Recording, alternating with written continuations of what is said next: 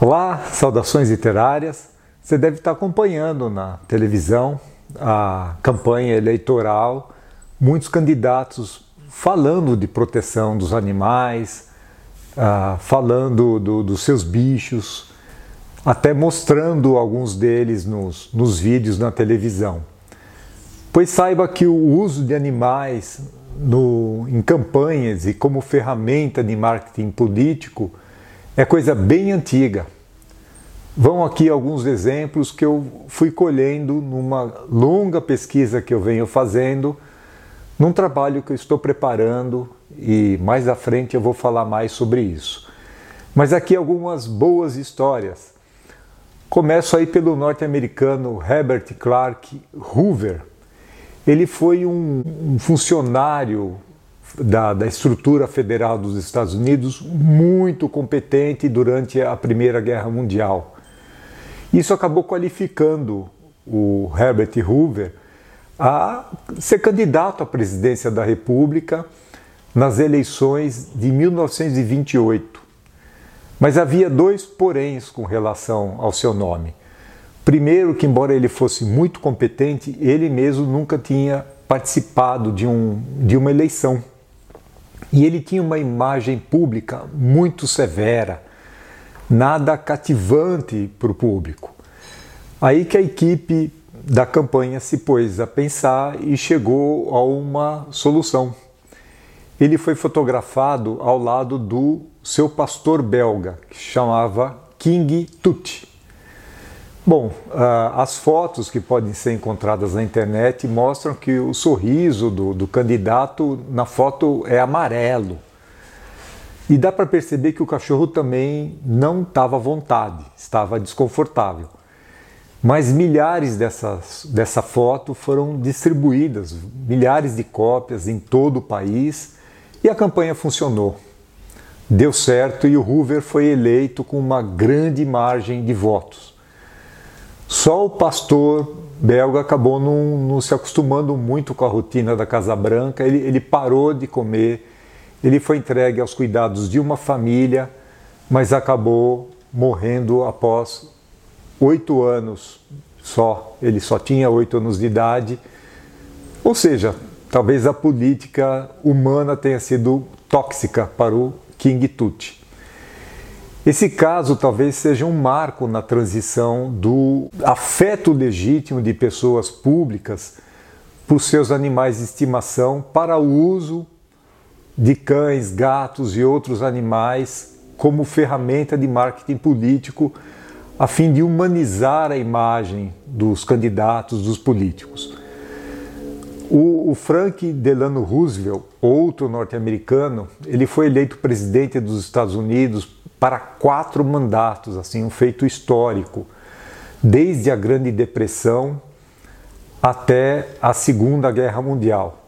E ele teve sete cachorros, diferentes raças, mas tinha um predileto que se chamava Fala. Era um terrier escocês preto que ele ganhou de um primo. Ele chegou com, com outro nome, em novembro de 1940, ele chegou com o nome original Big Boy. Mas Roosevelt trocou o nome e rebatizou como Murray, fora da lei de Farwell. John Murray era um famoso antepassado escocês. Depois, no dia a dia, o próprio Roosevelt acabou resumindo esse longo nome para Fala. Bom, esse cachorro acompanhou os últimos cinco anos de vida do Roosevelt e acompanhava o presidente para todos os lados, onde ele fosse. Mas na campanha presidencial de 1944, seus adversários do Partido Republicano divulgaram que Roosevelt ah, teria feito um destroyer, um navio de guerra norte-americano, desviar a rota para apanhar o cachorro Fala que tinha sido deixado para trás em uma viagem pela costa do Alasca. E ficou muito famoso o discurso Fala, que foi proferido num jantar em 23 de setembro de 1944.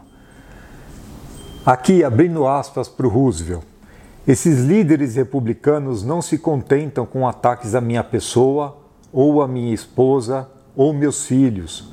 Não, não contentes com isso, ele agora inclui meu pequeno cão.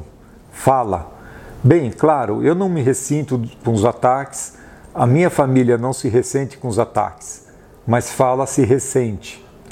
Vocês sabem, fala é escocês, e sendo escocês, Logo que soube que os escritores de ficção republicana no Congresso e fora dele inventaram uma história de que o deixei para trás nas Ilhas Aleutas e tive que mandar um destroyer buscá-lo, o que teria custado aos contribuintes 2, 3, 8 ou até mais milhões de dólares, sua alma escocesa ficou furiosa.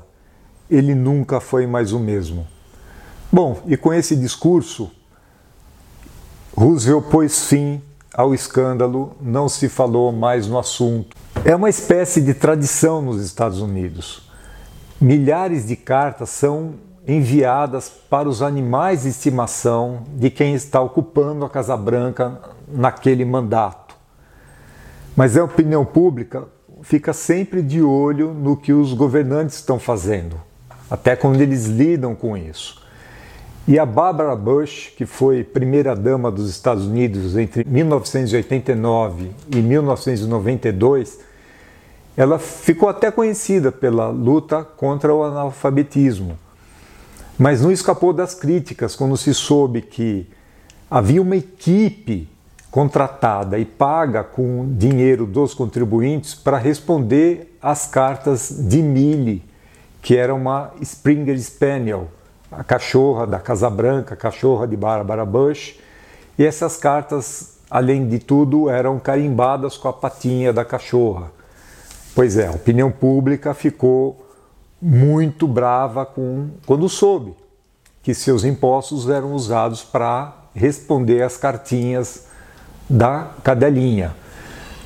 De qualquer maneira, Barbara Bush acabou escrevendo um livro infantil, o livro de Millie, em que a rotina da Casa Branca era contada pelo ponto de vista da, da Spaniel. E esse livro saiu em 1990 e virou um best-seller, se tornou mais vendido entre os livros de não ficção, acabou rendendo muito dinheiro que a Barbara Bush doou para uma entidade de alfabetização sem fins lucrativos Fala-se em mais de um milhão de dólares. Menos mal, os animais não podem decidir participar ou não da política, mas quando o seu bem-estar é respeitado e o resultado é nobre, ao menos é um alento. Por hoje é isso, até a próxima.